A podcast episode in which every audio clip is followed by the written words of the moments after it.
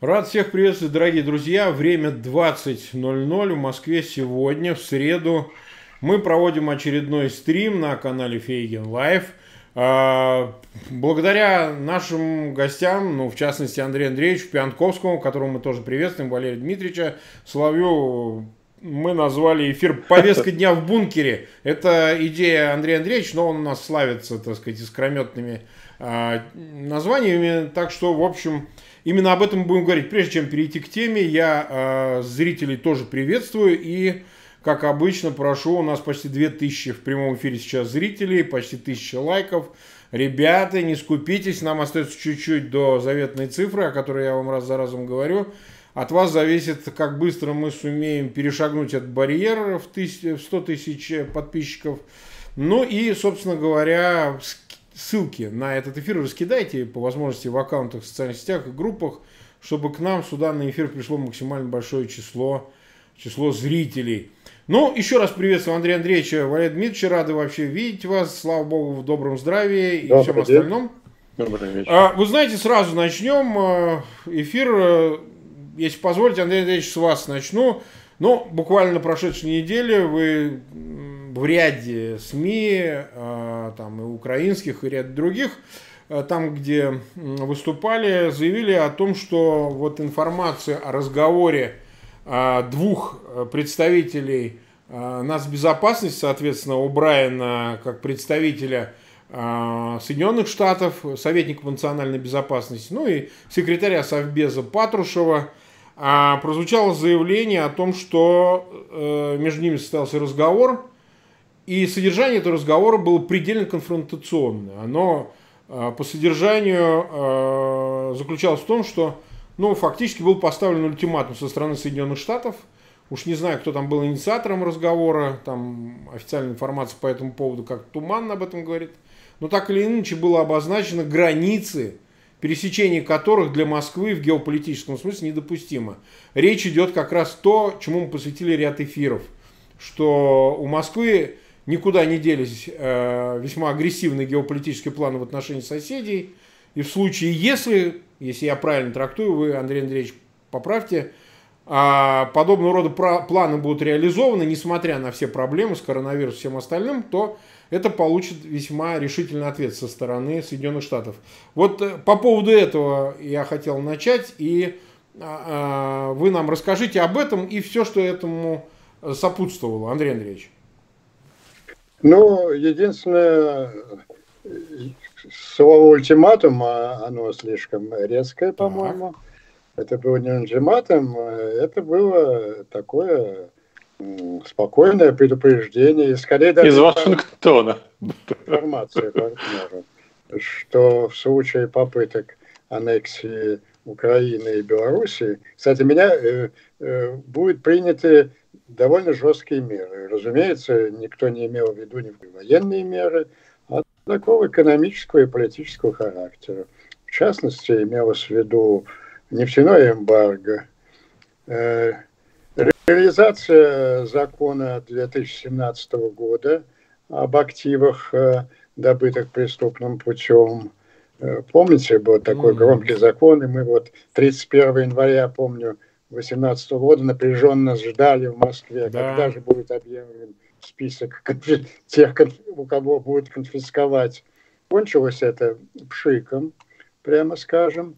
Э, ну, в общем, администрация э, Трампа нашла, э, нашла возможность как-то парализовать эту волю законодателей. Ну вот, э, упоминалось в беседе, что закон никуда не делся, он остается. А а это речь идет, между прочим, о примерно одном триллионе долларов российских активов. Такой блудный русский триллион э, в Вашингтоне. Э, ну, меня это не очень удивило, ну, потому что эта тенденция э, общая, она проявляется сначала, сначала года. Вот в Москве, видимо, как-то недостаточно серьезно отнеслись к визиту Помпео э, в Киев и Беларусь э, в январе. И вот что особенно обращает что, э, внимание, что одинаковые предупреждения даны не только о попытках аннексии Украины, но и аннексии Белоруссии. То есть впервые как-то безопасность Беларуси, или, если хотите, безопасность режима Лукашенко входит как-то в сферу интересов э, национальной безопасности Соединенных Штатов. Э, вы спросите, а где же наш Трампушка? Так. Что же он смотрит? Но это не только вы спросите, это, это основной тон сейчас комментариев по кремлевских блогах, в телеграфе. Причем э, комментаторы они не столько реагируют на беседу, беседу э, Брайана с Патрушевым, ну не все читали, видимо, mm-hmm. мои блоги еще, как на назначение послов. Вот этот дублетом назначения послов, оно как раз акцентирует это предупреждение. Это Дейтон э, в Киев и Фишер э, в Беларусь. И вот э, э, все хором говорят, как же так, как же мог Трампушка назначить послов, близких к демократической партии, известных своей, ну, по выражению наших комментаторов, русофобской э, позиции. Но дело в том, что у Трампушки давно уже никто не спрашивает. Вот э, вся цель, цель принципиальных решений американских, ну, мы, наверное, об этом тоже будем говорить, развертывание зарядов малой мощности на американских подводках, подводных лодках, которое вызвало возмущение Марины Владимировны Захаровой, Обязательно об этом специалистки по ядерным вопросам. Предупреждение Брайана, назначение послов – это э, выражение вот новой линии, я называю ее доктриной Помпео, э, довольно жесткого противостояния, э, противостояния так называемой гибридной войне э, Путина, э, противостояние на всем постсоветском пространстве. Я хочу подчеркнуть, это очень важно, э, речь идет не о каких-то планах экспансии против России, как нам все время объясняют, а действия такого жесткого, но оборонительного характера. Ну, с ракетами это было объяснено в Москве, что никакие планы ядерного шантажа э, в отношении Прибалтики не пройдут, а Брайан, Брайан Патрушев объяснил, что не пройдут и э, попытки аннексии Украины и Беларуси. Если в первом случае э, реакция Соединенных Штатов в отношении защиты своих союзников по НАТО будет военной, то в случае Украины и Беларуси эта реакция будет экономическая и политическая. Угу. Спасибо, Андрей Андреевич. Валерий Дмитриевич, ну вот в продолжении разговора, вот прозвучало заявление, значит, угу. э, э, Захаровой, как пресс-секретаря, соответственно, Министерства иностранных дел. Причем э, оно прозвучало 29 апреля да, вот оно сейчас передо мной. Э, Россия ответит ядерным ударом на ракетный пуск э, США. И там дальше, значит, заявление говорится о пусках с подводных лодок.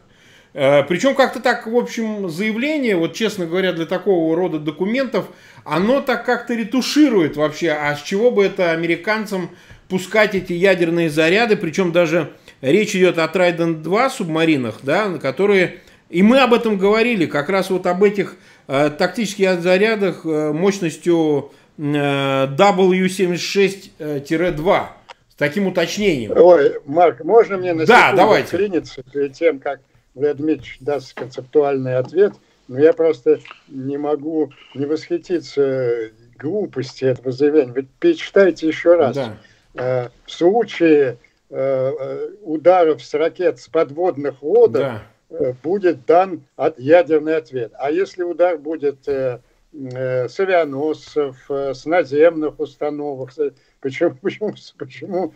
Она просто, она абсолютно не понимает. Ну, женщина не в теме, и она просто не понимает, о чем она говорит. Я вот боюсь хуже. Я боюсь, что я начальник не понимаю. Не, ну там, наверное, какой-то соответствующий отдел готовил. Андрей Андреевич, там же проходило согласование. Нет, ну было. безграмотно, ну начиная хотя бы вот с подводных лодок ни в коем случае не, не ударяйте по нами. Ну, понятно. А с других, а с других можно.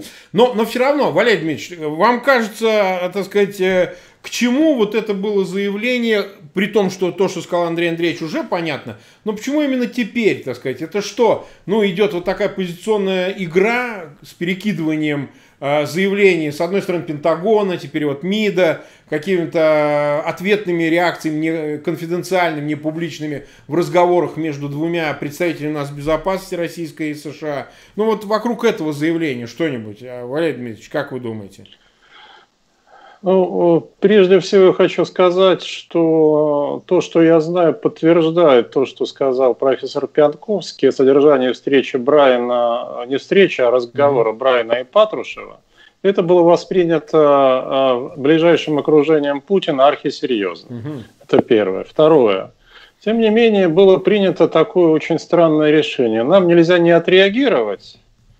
Ну, давайте пусть реагирует тот, кого нам не жалко и у кого нет даже остатков репутации. Захаров. Я нисколько не утрирую.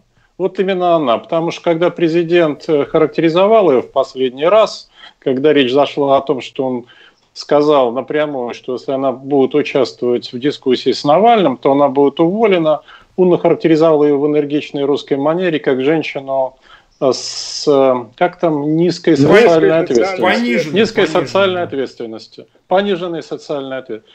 Но позиция самого Путина в отношении Соединенных Штатов, позиция ближайшего окружения очень простая. Никак не злить Трампа.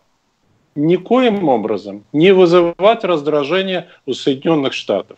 Это связано не только с этим разговором упоминавшимся, но и в том числе с желанием, чтобы Трамп не сменил свою позицию по нефти с ну там, как с голословно поддерживающего сделку до голословно его начинающего отрицать нефтяную сделку. В Кремле этого безумно боятся. Это сейчас то, чего не боятся гораздо больше любых американских ракет, любого американского давления и больше, чем коронавируса.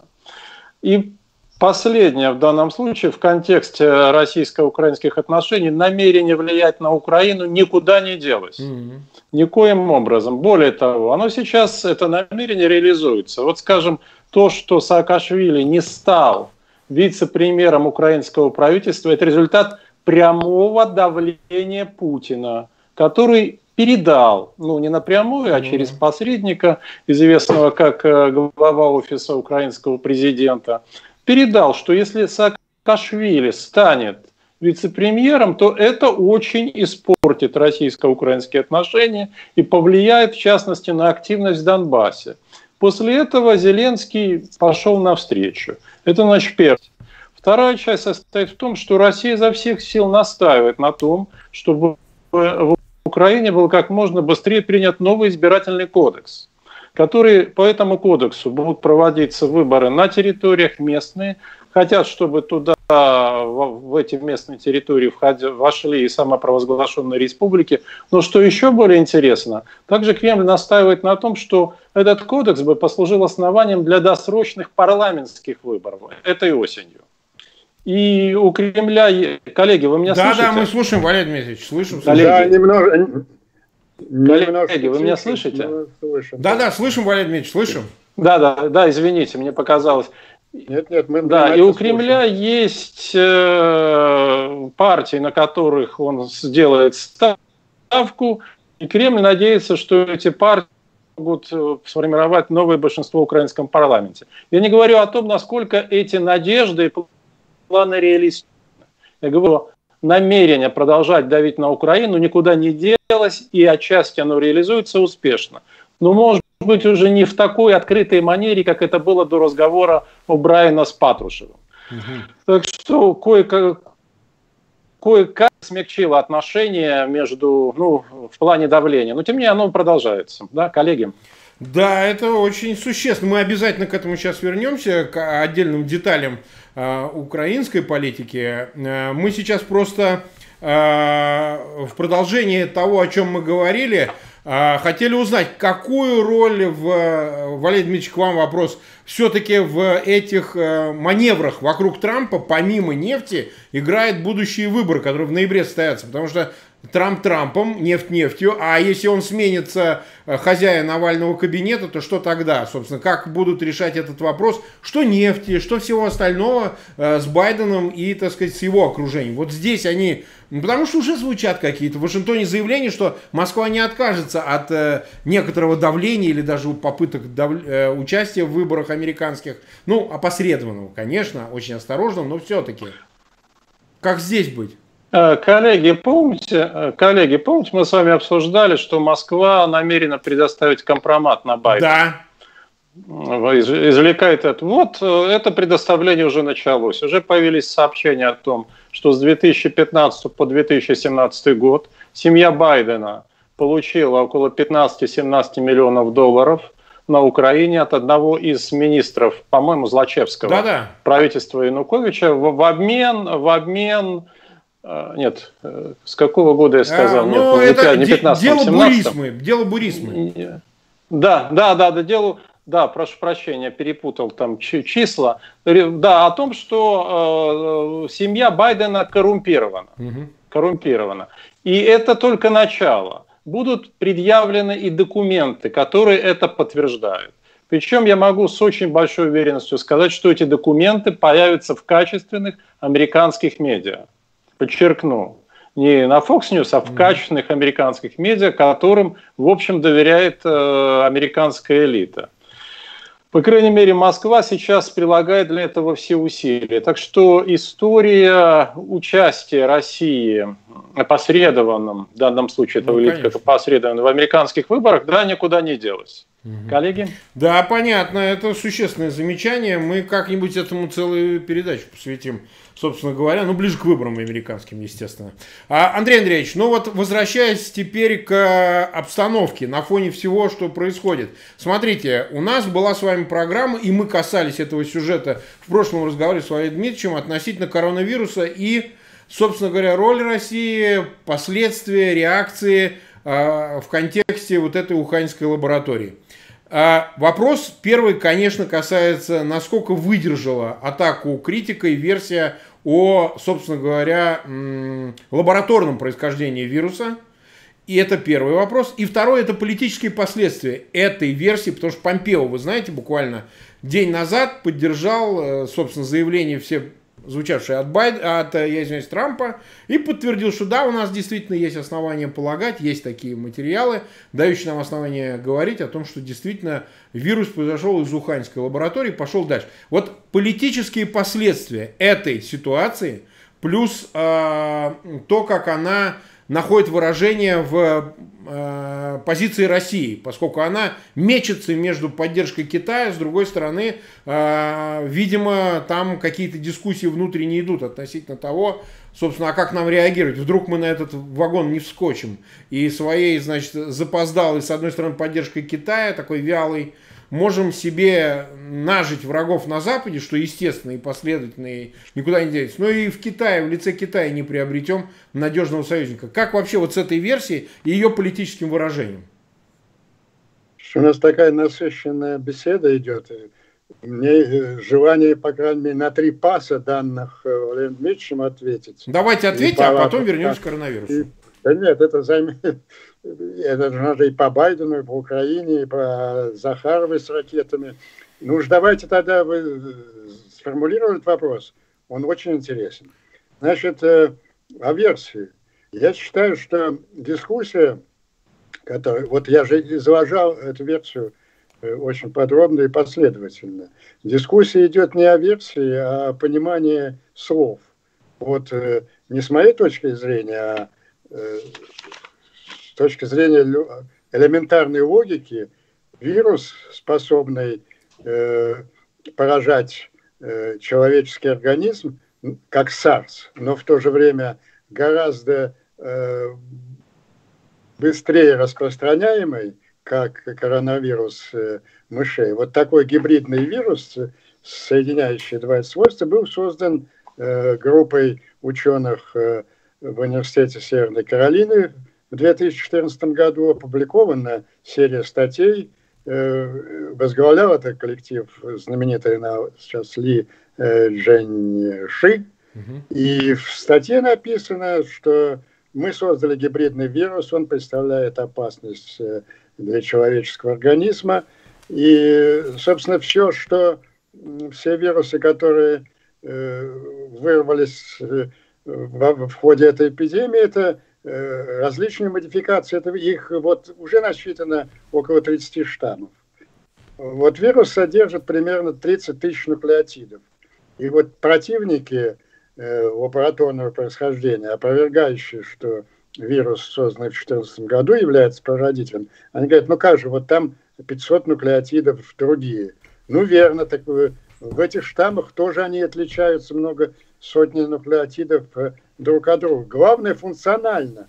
Вот тот вирус, в чем опасность Э, тех различных штаммов вируса, которые вот нас всех поражают, в том, что, а, они также опасны для человека, как SARS, но э, благодаря вот своей гибридной природе распространяются намного быстрее. Так вот, первый экземпляр такой был создан э, в 2014 году.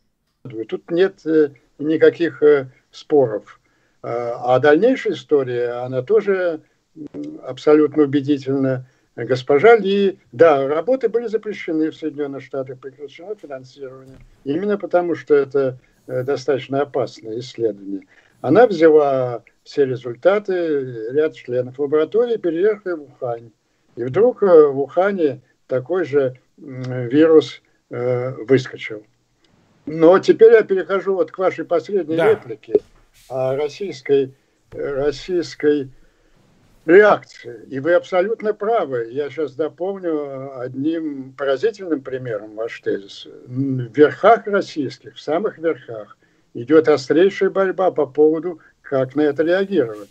И вот два дня, я думаю, что это примерно по цифрам, можно просмотреть по передачам Соловьева, того, кого это интересует, 15-16 апреля э, наверху явно, явно и неожиданно восторжествовала антикитайская партия.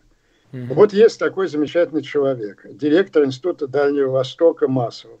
Наверное, все вы его видели по телевизору, он участник.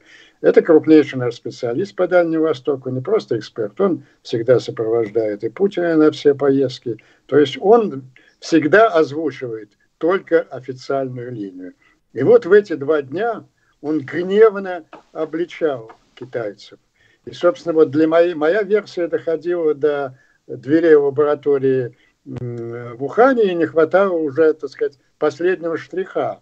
Так вот, этот последний штрих дал Маслов. Он очень уверенно, сознанием дела говорил, да что вы, все первые, не только нулевой э, носитель, первые несколько, 5-6 человек были люди, получившие вирус внутри лаборатории. И первый карантин, об этом мы говорил, первый карантин был воздвигнут, собственно, стена, физический карантин вокруг этой лаборатории. Когда этого не хватило, потом воздвигли во все института. Потом уже вышли в город.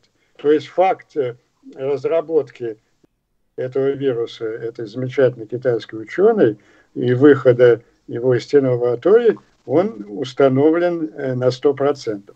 Так вот эти два дня чего только не говорилось у, у, у Соловьева. Например, что мы должны потребовать компенсации от Китая. Мы тоже являемся жертвами. Ну, как-то побежали в догонку за американским комсомолом, и мы тоже будем, да, ну, нужен, а кто будет судить? А вот ведь у нас есть великолепный э, бактериологический центр «Вектор» в Новосибирске. Вот эксперты «Вектора», они должны стать такими международными арбитрами, все определить и назначать э, суммы компенсации.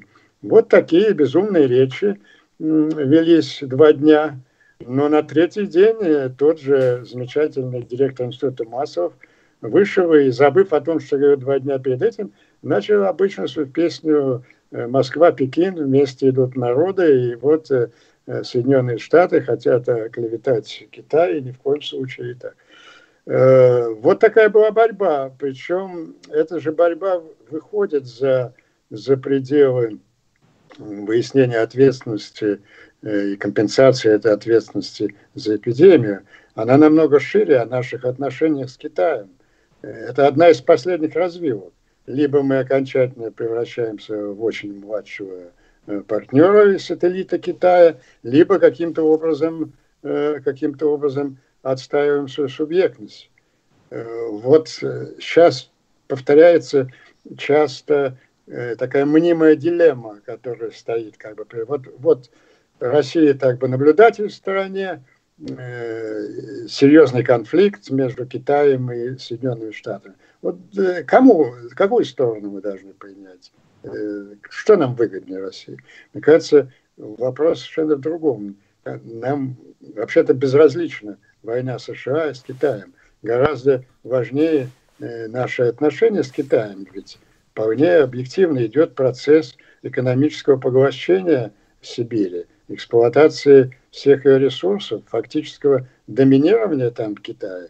Китая. Это одна. А вторая сторона заключается в том, что э, полтора миллиарда людей абсолютно твердо убеждены, что территория от Тихого океана, как минимум до озера Байкал, которое называется Северное море по-китайски, является исконными китайскими территориями, которые были отторгнуты э, несправедливыми договорами царским правительством в XIX веке. И, собственно, об этом товарищ Мао Цзэдун сказал на перроне Ярославского вокзала 19 октября 1949 года, когда он, вождь абсолютно разоренной страны, полностью зависящий во всем, в том числе в военном отношении от Советского Союза, приехал и сказал, что он рад наконец оказаться в социалистическом первом социалистическом государстве, вожди которого Ленин и Сталин категорически отвергли все несправедливые царские договора,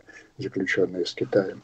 Вот эта реальность угу. очень сильна позиция. Она, во-первых, э, э, реализуется в конкретных действиях властей, но и она артикулируется во многих публикациях, что, в общем-то, ничего уже с этим не поделаешь, и нам нужно постараться иметь какой-то более-менее достойный статус э, младшего э, партнера с Китаем. Вот такая у нас судьба, и там уже появляются всякие спекуляции, союз э, цивилизаций, вторая империя, третья империя Чингисхана, Сталина и так далее. Вот таков контекст угу. этих дискуссий на наших верхах, и, по-моему, такая короткая и ожесточенная схватка Э, окончилась э, победой про-китайской группировки, и теперь мы будем просто повторять все тезисы китайской контрпропаганды. А, Андрей Андреевич, я дам слово сейчас э, Валя Дмитриевичу. Мы вернемся к тому, э, о чем вы говорили. Просто у нас будет контекст э, по этому поводу относительно и Захаровой, и Байдена, и ракетной истории. Просто мы, э, чтобы не уйти нам и от темы. Об Украине. И в Украине, конечно. Мы прям вот э, просто мы всегда следим за временем. 27 минут мы в эфире, у нас 10 500 человек в эфире, нас смотрят зрители 3000 лайков. Просто мы пытаемся все вместить, сплюсовать, спрессовать э, все темы для того, чтобы не упустить что-то очень важное последовательно. Валерий Дмитриевич, ну вот смотрите, э, совершенно сейчас уже понятно, как э, поведет себя Кремль относительно всех этих версий. Ну, вынужденно скорее, на мой взгляд, хотя там, может, у вас другое мнение, они уже будут следовать прежней парадигме, будут как подмахивать Китаю, не уверенно. Вопрос вообще в связи с тем, что видит перед собой кремлевское руководство. Возвращаясь к бункеру, к повестке дня в бункеру, вот вывесили обед, значит, суп, Значит, вечер... Вот мы по этой повестке дня и... Идем, идем, да, идем. Нас в бункер пока не пускают, хотя, видимо, оттуда смотрят, судя по всему. Но а, так или иначе, вот, Валерий Дмитриевич, в развитии того, что говорил, а, значит, Андрей Андреевич, как сейчас воспринимает Москва, Кремль, бункер, э, ситуацию с коронавирусом, что они будут делать? Потому что, ну, по-моему, и экономические, и социальные, и сами медицинские проблемы, за которые вас гнались и кричали, что, значит, он там не то, не те цифры называет, сейчас эти цифры явно зашкаливающие, перехлестывающие все ваши прогнозы,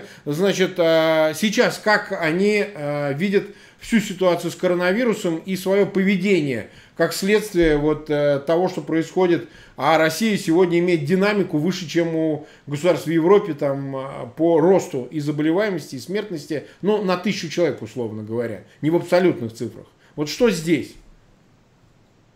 Ну, сперва пару слов догонку да. тому, что сказал Андрей Андреевич. Э, Пекин потребовал от Кремля ультимативно, чтобы Москва поддержала позицию Пекина и не дала возможности международного расследования. Кремль согласился и будут стоять на этом. Будут защищать Пекин до последнего русского. Сейчас это выглядит именно таким образом. Я хочу, чтобы не было иллюзий. Почему это и произошло, это уже отдельная статья. Она отнюдь не связана только с экономикой, с газом, с нефтью, с финансами. Теперь, что касается вируса. Э, я и писал, и говорил, и мы с вами это обсуждали, что Кремль оказался в ловушке. С одной стороны, надо запускать экономику, для того, чтобы запустить, надо объявить, что вирус побежден. С другой стороны, эпидемическая динамика откровенно пугающая. Она отнюдь не сломлена, и до плато еще очень далеко. И вот эти вот колебания мы увидели в очень странных противоречивых заявлениях разных ответственных лиц. Там и санитарного врача, и главы Роспотребнадзора и тому подобное. А в результате было принято главным вирусологом страны, сейчас Владимир Владимирович главный вирусолог страны, волевое политическое решение – что мы вышли на плато или вот-вот выйдем. Те регионы, где ситуация более-менее благоприятная, должны раскрывать экономику. То есть, значит, в Москве, как вы знаете, заработают после 12 мая промышленные предприятия и строительство, хотя все, что относится к сфере сервиса, будет закрыто. Потому что Москва очень-очень далека даже от пика. Мы даже еще, мы только приближаемся к пику заболеваемости. Я не хочу во избежание неприятностей называть цифры, но они колоссальные. Колоссальные цифры и инфицированных, и того, что нас ожидает, и количество смертей. Значит, но проблема в чем? Что экономику сейчас, а на столе у президента лежат соответствующие экономические сводки, падение ВВП составит по самым щадящим оценкам в годовом измерении 12,5%. Для страны это катастрофа. Ну, плюс к этому еще безработица. Поэтому решили никому ничего не платить. Значит, мелкий и средний бизнес – это опять же волевое решение. Приняли, принято, решили считать, что мелкий и средний бизнес адаптировался. Адаптировался да, к ситуации. Значит, открыть вот э, теперь э, условно крупное производство. А, вместе с тем они опасаются ухудшения ситуации эпидемической и будут всячески скрывать реальные цифры инфицированных и, реальные, и, и, и смертельных потерь. А, и, возможно, будут ужесточать режим. Ну вот э, то, что может стать ужесточением, это введение так называемого масочного режима в общественных местах. Это, в принципе, то, с чего все надо было начинать два месяца назад. Но видите ли, в России не было достаточного количества масок. Их просто не было два месяца назад. Поэтому из-за такой мелочи, в кавычках, не смогли ввести этот пресловутый масочный режим. То есть все решения, которые принимаются, они принимаются с запозданием, принимаются э, исходя скорее из э, логики, чем экономической. Плюс они готовятся, они это те, кто в бункере, а, к резкому росту недовольства. Последние дни э, силовое лобби требует, оно, я подчеркну, требует от Путина, чтобы он заменил министра внутренних дел. Колокольцева на Золотого. Считается, что Колокольцев окажется недостаточно жестким, упрямым э, в подавлении возможных выступлений. А Путин колеблется, он никакого решения не принял. Но на него именно давят, я подчеркну. Это именно уже давление, поскольку они откровенно боятся того, что может произойти не сейчас, не летом, ближе к осени. А, Но ну, я могу сказать реакцию высокопоставленных и не очень высокопоставленных офицеров МВД на это. А, они говорят, что мы, нам не нравится Колокольцев, нам не нравится, но он все-таки свой. Если Золотов станет во главе министерства, мы не будем выполнять его приказы. Это говорится уже откровенно. Ну, учитывая еще э, интеллектуальный потенциал э, Золотова, О, да. Отношение к нему в МВД, можно с уверенностью говорить, что если это назначение будет сделано, то это будет крупнейшей ошибкой президента Российской Федерации. Крупнейшей ошибкой. Но, а, как мне говорят, он настолько устал уже, он просто устал. Ну, плюс он себе постоянно скверно чувствует, что ему все труднее сопротивляться принятию решений, которые от него вымогают. И остается в его повестке, это его личная повестка, хотя его уговаривают на это не идти, это проведение плебисцита по Конституции. Совершенно непонятно, а, когда он будет. Есть три варианта. Первый – это конец июня, но сейчас э, предлагают конец июля или август когда, как считают, настроение людей может улучшиться за счет э, сезона, летнего сезона и размораживания экономической активности. Но сразу после плебисцита а, в этом случае будет отпущен рубль свободное плавание. На этом настаивают уже экономисты. Они говорят, что иначе у нас нет способа восполнить выпадающие доходы бюджета при низких нефтяных ценах. Ориентир – это 100-105 рублей, ну, может быть, 110 за доллар. Но тогда в этом случае а, обсуждается вопрос об отмене сентябрьских выборов. То есть сентябрьские выборы после этого, конечно, проводить уже нельзя будет. Вот такая сейчас повестка. Она, сразу скажу, э, меняется в зависимости Понятно. от э, контекста, в том числе эпидемического. То есть э, они надеялись на то, что рассосется, что вирус как-то обойдет Россию по кривой, что здесь он замерзнет, но что, что, что-то произойдет. Ну вот оказались между Сылой и Харибной. С одной стороны эпидемия, настоящая эпидемия, без экивоков. С другой стороны угроза экономического краха и роста социального и политического недовольства, доходящего уже до а, фазы революционной в перспективе. Коллеги? Да, спасибо, Олег Дмитриевич. Ну, то одно, то другое, как всегда. Я всегда... Как обычно, нас, как обычно. Как да. обычно, то одно, то другое. Потому что своими планами уж кто-кто, а уж Кремль точно смешит Бога раз за разом. Они это делают лучше, чем кто бы то ни был другой. У нас 13 тысяч в прямом эфире нас смотрит, 3600 лайков. А, ребята, ставьте, те, кто еще не подписан, подписывайтесь, лайки, ссылки, сами знаете, повторять не буду. Значит, э, Андрей Андреевич, ну вот возвращаясь к Украине, да, вот давайте немножко еще э, в контексте коронавируса, там уже 22 мая уже объявляют послабление э, разного рода, и плюс э, вот эта сложная дискуссия по поводу Ермаковской идеи по трехсторонней контактной группе, приглашение туда представить Ордло, да, с, ну, с оговорками такими, сякими, а, плюс э, развитие контекста, э, касающегося местных выборов, о которых затронул Валерий Дмитриевич.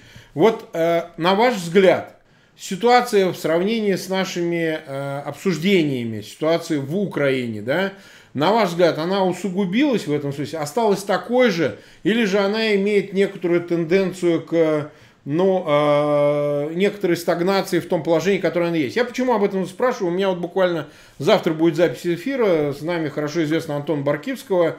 Он говорит о том, что э, по существу э, от Ермака Зеленский не может отказаться. Интересная мысль, которая там обсуждается в Украине. Не может отказаться. Насколько это действительно присутствие Ермака в качестве главы администрации в политическом, в политикуме ну и второй человек после президента, президента Зеленского, а, является уже как бы константой российской политики а, в переговорном процессе, в предстоящих возможных выборов местных а, в октябре месяце в Украине и вообще во всей геополитическом рисунке Москвы, которая, значит, имеет место в Украине.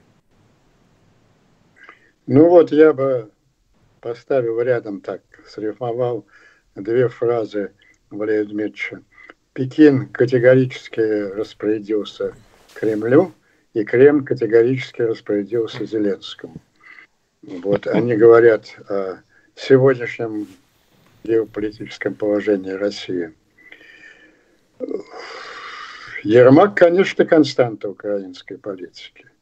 Вот давайте рассмотрим, прежде чем вернуться к Ермаку, вот этот сюжет Саакашвили, который уже затронул коллега.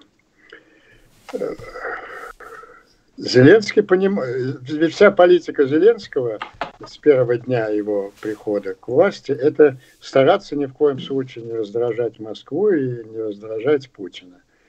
Каким-то образом доказать ему, что он хороший, послушный мальчик, и вот достичь того, что он называет миром. Почему же он вдруг пошел на такую явно ну, неприятную, резкую для Москвы акцию, как назначение персонального врага э, Путина э, Саакашвили.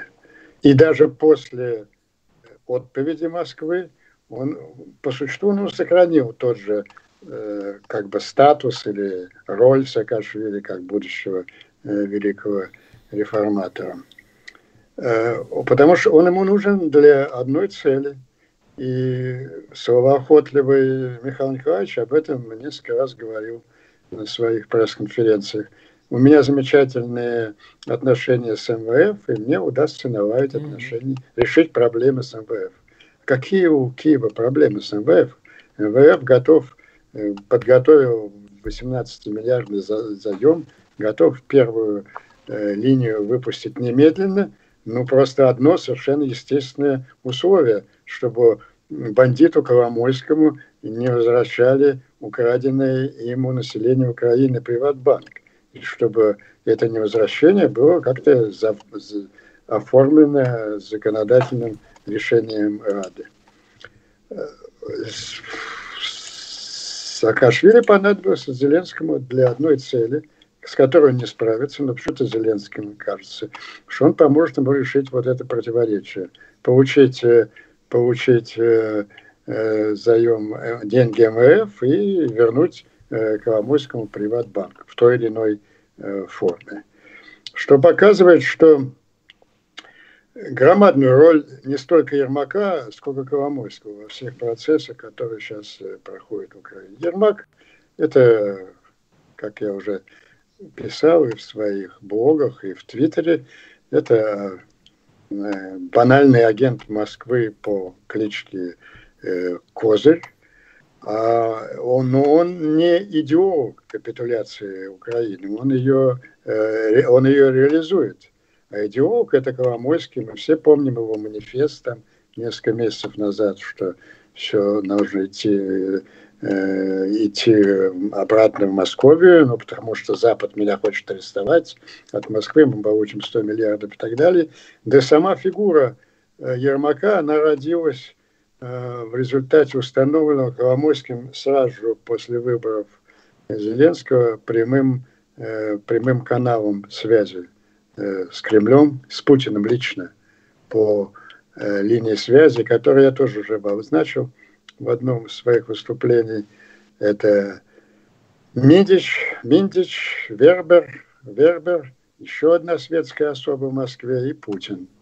И вот в результате этих контактов Коломойского и был рожден и выбран в качестве руководителя украинской внешней политики российский агент, э, э, агент э, Козырь. Кремль очень грамотно уже, я когда был разговор, ну, уже недели две прошло, да, разговор Брайана с э, Патрушем, Кремль выбрал э, очень разумную тактику. Делать те шаги по удушению Украины, ее капитуляции, которые, которые не смогут вызвать, не дадут повода э, Соединен... глубинному государству Соединенных Штатов осуществить свои, свою угрозу. Действительно, как могут Соединенные Штаты реагировать на какие-то шаги законнищего руководства Украины в лице Зеленского, э, Бондаря и Коломойского? Вот и все эти акции, ведь ежедневно, Ермак ежедневно предлагать какую-то новую, маленькую, казалось бы, инициативку, но в том же самом направлении, в присоединении Украины к РДО, к легализации РДО в политическом и правовом поле Украины. Неважно через что, через консультативный совет, через местные выборы, через участие расширенное РДО э, в переговорах в Минске и так далее.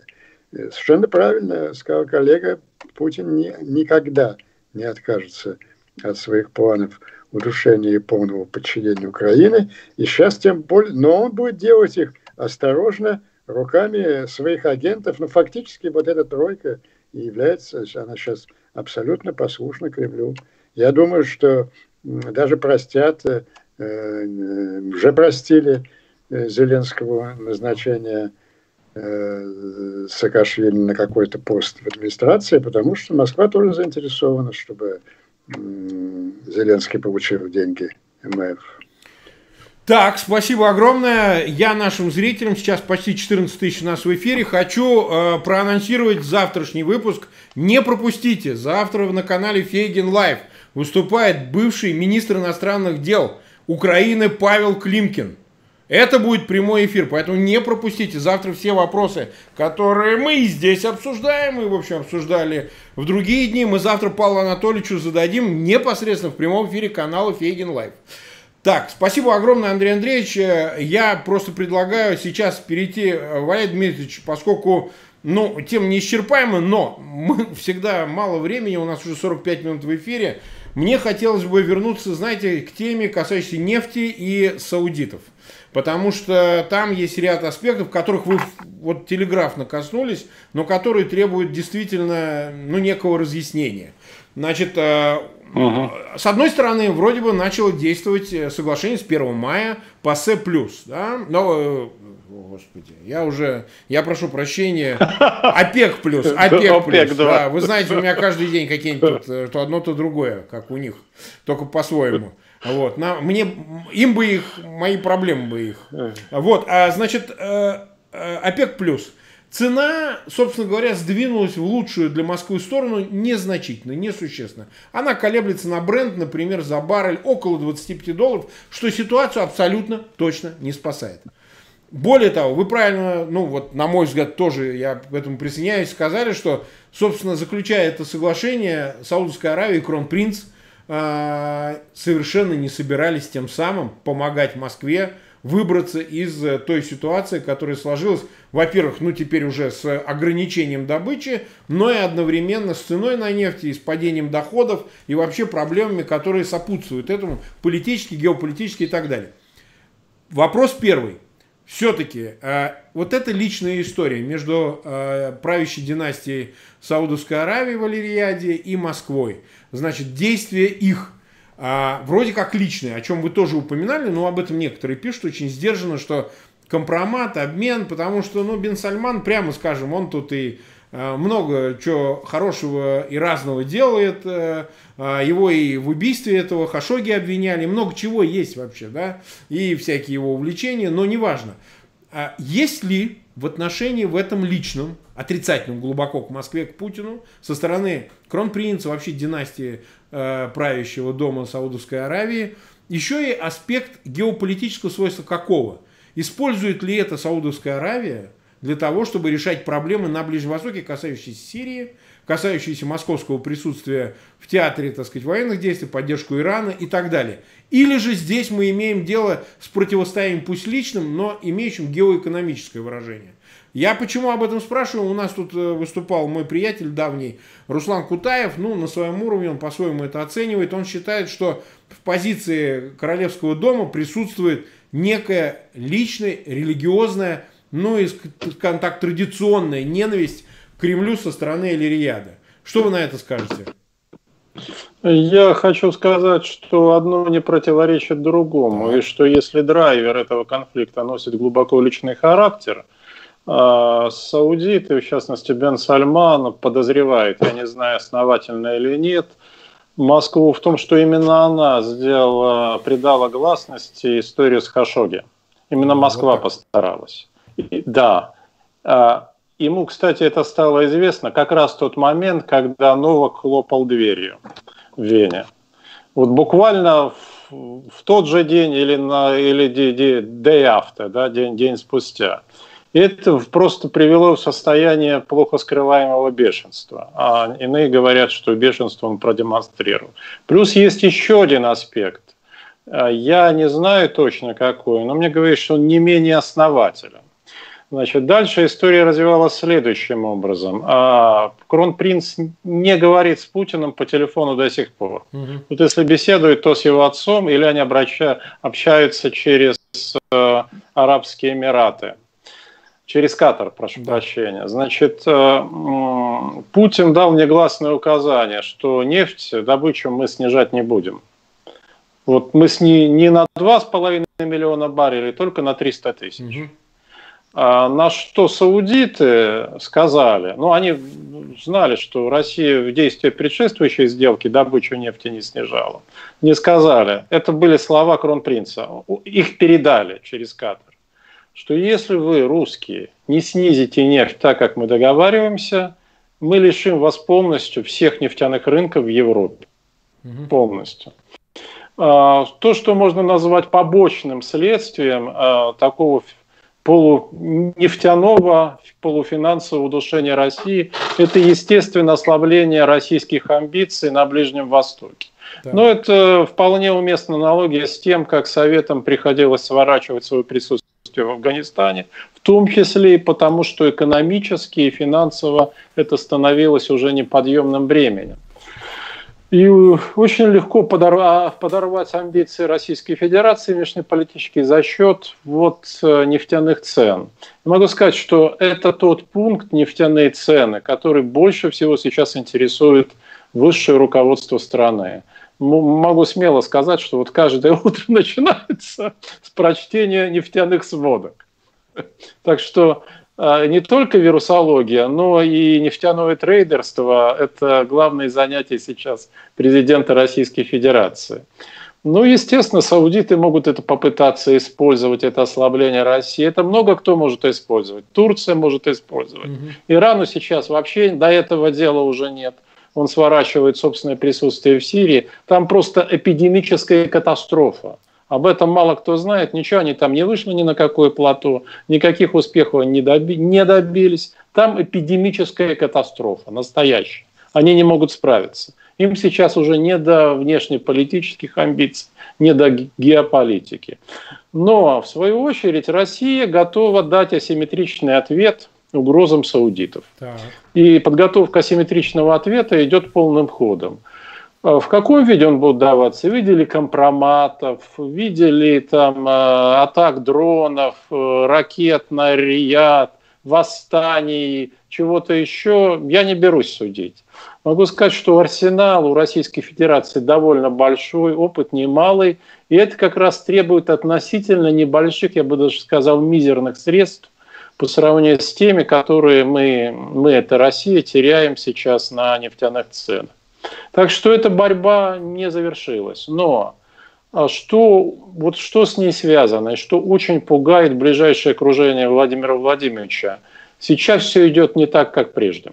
Угу. Вот после Нового года, а точнее где-то с февраля, с марта, у них появилось ощущение, оно крепнет, что удача от вождя отвернулась. Угу. Они были уверены, что 20 лет ему, несмотря на некоторые исключения, сопутствовала удача. А сейчас она стала отворачиваться. Это вызывает очень сильное внутреннее напряжение. Это не означает, что они там готовы против него выступить, э, что они какой-то заговор, ничего подобного нет и в помине. Но то, что они размышляют в категориях будущее после Путина, это совершеннейший факт. Вот э, цель Собянина, скажем, какая, чтобы вы поняли. Ему уже дважды был обещан пост главы государства. Вы понимаете, что только один человек может дать такие обещания. Только один человек. Да, Почему? А он надеется, что это фактически пост преемника. Я могу сказать, что некоторые основания для этого есть. Угу. Собянина поддерживает Чемезов. Да, вот они сейчас создали очень сильную связку. Все остальные силовики против. Владимир Владимирович вот недавно, по-моему, несколько дней, что ли, второй раз сказал Собянину, что ты получишь пост главы Госсовета. Угу. А в то время как э, злые языки, злые, но хорошо осведомленные, уверяют, что э, в спину Собянина он саркастически ухмыляется, когда дает тому такие обещания, что если, мол, тут благополучно проведет Москву через эпидемию. Очень выросло психологическое и моральное напряжение. Это первое, это очень важно. Второе, потеряна вера в удачу. И третье, они совершенно очевидно Э, готовит диспозицию для жизни и для правления России после. Другое дело, что я нисколько не поверю в то, что они без Путина смогут с этой Россией справиться. считаю, что это абсолютно исключено. Эта система рухнет. Это невозможность сохранить систему, как после смерти Сталина. Здесь все иначе э, организовано устроено. Но, тем не менее, напряжение в бункере – очень велико, оно генерируется нефтяной историей, вне зависимости от того, какие импликации у этой истории геополитические могут быть. Сама по себе она вызывает колоссальные силы напряжения, просто колоссальное. А, там, повторяя слова одного героя одного знаменитого советского фильма, нервы натянуты как струны. Ну да, ну да. Коллеги? Да, Валерий Дмитриевич, спасибо, спасибо за дополнительную информацию. А, я просто, Андрей Андреевич, э, вы же хотели дополнить, есть что-то, что э, мы не успели, так сказать, дать вам слово, мы просто уже 54 минуты в эфире, у нас прям дефицит времени, как обычно. Ну, во-первых, тут небольшая иллюстрация по ослаблению внешнеполитических амбиций на Ближнем Востоке, о которых говорил коллега. Резко усилилась э, деятельность, военной активность Израиля в Сирии. Они просто ежедневно уничтожают иранскую и сирийскую технику, включая, по-моему, вычистили э, все наши арматы. И на втором Ближневосточном фронте это крах Хафтера и, по-моему, э, этих самых э, пригожинских человечков покрошили примерно так же, как американцы около своей базы два с половиной года назад. Э, что касается помощи Трампу, мне кажется, в Кремле до сих пор продолжает преувеличивать э, свой успех приведения Трампа к власти и, и значение Трампа. Я думаю, что даже победа Трампа на выборах ни, ничего не изменит в, в той ориентации Э, глубинного американского государства, которое вот совпало как раз то начало 2020 э, года, январь-февраль, по временем с ощущением потери удачи Путина. Вот потому он ее и теряет, что сопротивление э, американцев, оно оформилось и стало, стало системным и последовательным. Ну и последнее – Значит, я хочу все-таки вернуться к этому парадоксу Марии Владимировны, что нельзя запускать с подводных лодок ракеты ни в коем случае. А вот интересно, как бы она ответила на такой вопрос. А вот, собственно, не случайно же подводные лодки прозвучали. Mm-hmm. Имеется в виду вполне конкретные акции, которые я несколько раз писал и говорил. Два из 14 американских ракетных подводных лодок Агая э, – оснащены новыми боеголовками. Снятые боеголовки мощностью, э, если не ошибаюсь по памяти, 475 килотонн. Э, бомба, сброшенная на Хиросиму, для сравнения, это 15 килотонн. Все эти боеголовки Армагеддона, они их заменили на маленькие, скромненькие такие боеголовочки мощностью 5 5 килотонн. Вот интересный вопрос. Это на разрыв мозга Марии Владимировны. Почему замена боеголовок 475 килотонн на, на 5 ее так волнует? Угу. А потому что это ответ на тот ядерный сценарий, которым Москва явно или неявно все эти четыре года э, угрожала.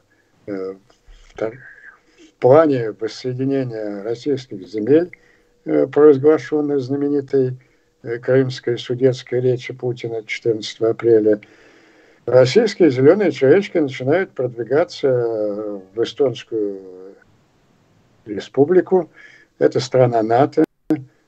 Соединенные Штаты реагируют, начинаются боевые действия. Ну, в целом, при концентрации сил, превосходство конвенциональное НАТО – над российской армией, оно, оно бесспорно. Но тогда Москва прибегает к ядерному шантажу, э, нанести ядерные удары большой мощности а, и предлагает, предлагает э, Западу капитулировать.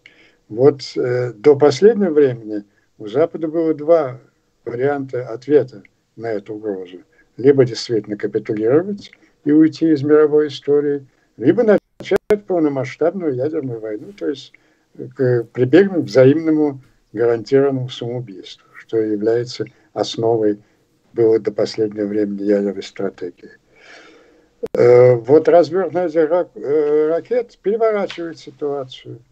Э, глубинное государство отвечает Кремлю, что капитулировать мы не будем, если вы не нанесете свои ограниченные удары.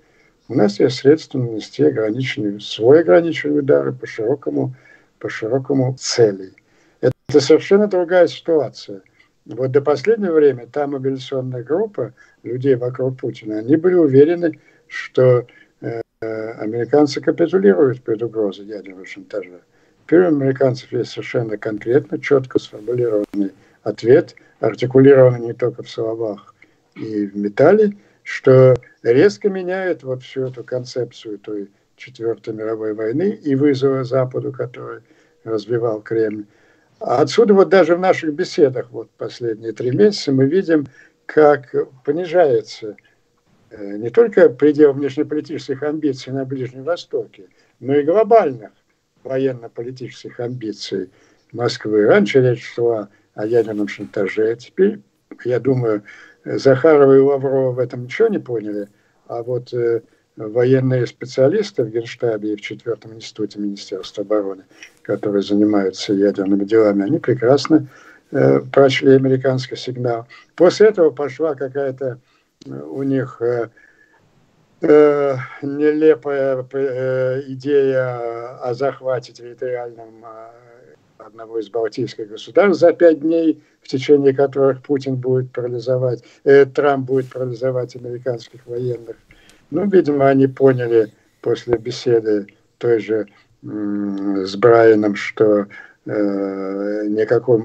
Это американская deep state парализует Трампа, а не наоборот. Теперь э, весь этот уровень амбиций свелся к мелким гадостям, которые будут делать Ермак, Зеленский и Коломойский э, на пути к присоединению ОРДЛО. Но я думаю, что, учитывая вот ту социальную перспективы, которые так ярко обрисовал Валерий Дмитриевич, э, просто времени не хватит до падения этого режима, чтобы осуществить э, полное подчинение Украины руками своих агентов. Ну что же, аминь в таких случаях говорят. У нас почти 16 169 человек в прямом эфире нас смотрят. 5100 э, лайков, огромное число, конечно, вопросов, все мы не сможем освоить, мы уже больше часа находимся в эфире, у нас такой принцип, мы не испытываем терпения зрителей, мы оставляем что-то на будущее, чтобы ни в коем случае не исчерпать их интерес к нашим программам, поэтому мы, конечно же, во многом могли бы говорить, уважаемые зрители канала Фейгин Live, но мы оставляем что-то на будущее, нельзя, в общем, э, держать внимание слишком долго. Поэтому еще раз напоминаю, во-первых, спасибо Валерий Дмитриевич, спасибо Андрей Андреевич, спасибо всем зрителям. Спасибо. Напоминаю, завтра у нас будет, ну, по-своему, сенсационный эфир с бывшим министром э, иностранных дел Украины Павлом Анатольевичем Климкиным. Мы о нем, с ним будем разговаривать на все вот вышеперечисленные темы. Обязательно не пропустите. А, пожалуйста, так сказать, раскидайте ссылки на этот эфир в своих аккаунтах в социальных сетях и группах и приходите завтра смотреть прямой эфир э, с бывшим министром. Много чего он знает, о Путине тоже, кстати, поговорим и так далее. Итак, всем спасибо огромное, до следующей встречи и всем удачи, не болейте. Спасибо, до свидания. Очень такой импрессионистский обзор у нас получился. Мы прыгали с темы темы, но, может быть, это даже уместно в этой ситуации.